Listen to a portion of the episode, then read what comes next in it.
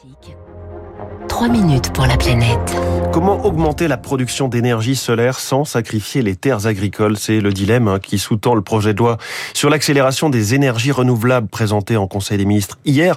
Bonjour Lauriane tout le monde. Bonjour François. Vous nous dites ce matin qu'un compromis est possible, ça s'appelle l'agrivoltaïsme. Oui, le gouvernement doit rajouter le concept par amendement à l'arrivée du projet de loi au Sénat le mois prochain.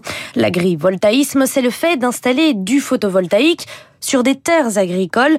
En principe, les panneaux solaires produisent de l'électricité tout en protégeant les cultures. L'agrivoltaïsme, c'est donnant-donnant. Agriculteur dans la Drôme, Adrien Claire est en train d'installer sur 3 hectares des panneaux solaires sous forme de persiennes au-dessus de ses cerisiers.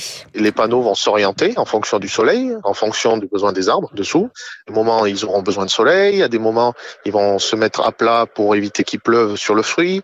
Ou alors, à l'inverse, ils vont protéger du soleil en plein été. On a une qualité de fruit meilleure, on a moins de dégâts au niveau de la pluie. L'arbre souffre moins. En France, il existe 200 projets qui mêlent photovoltaïque et agriculture.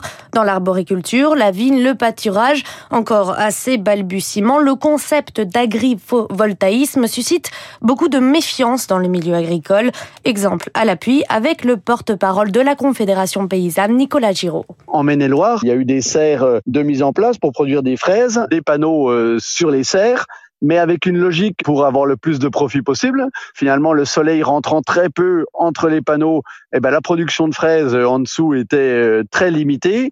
Donc, à terme, la production s'est arrêtée et on se retrouve aujourd'hui avec euh, finalement une zone artificialisée avec euh, des serres, mais qui sont juste une excuse pour mettre des panneaux dessus et on continue à produire de l'électricité. Ce type de projet n'est pas de l'agrivoltaïsme, assure Céline Mel de l'ADEME, l'Agence de l'environnement et de la maîtrise de l'énergie qui cherche encore une définition légale à donner à cette nouvelle technique agricole. Ces serres photovoltaïques, elles ont été développées euh, dans les années 2010 où il y avait un tarif d'achat de l'électricité extrêmement intéressant revendu sur le réseau. Ça a créé en fait une bulle spéculative et on a eu énormément en fait de projets de serres qu'on a appelés alibi dans lesquels finalement il n'y a pas eu de production agricole. Avec des contrats qui courent de 15 à 30 ans, tout doit être écrit noir sur blanc et les lignes rouges sont claires pour Olivier Daugé de la FNSEA. Il faut mettre des garde-fous, garder la production alimentaire jusqu'au bout du contrat électrique, parce qu'on pourrait tenter de démarrer avec un projet alimentaire.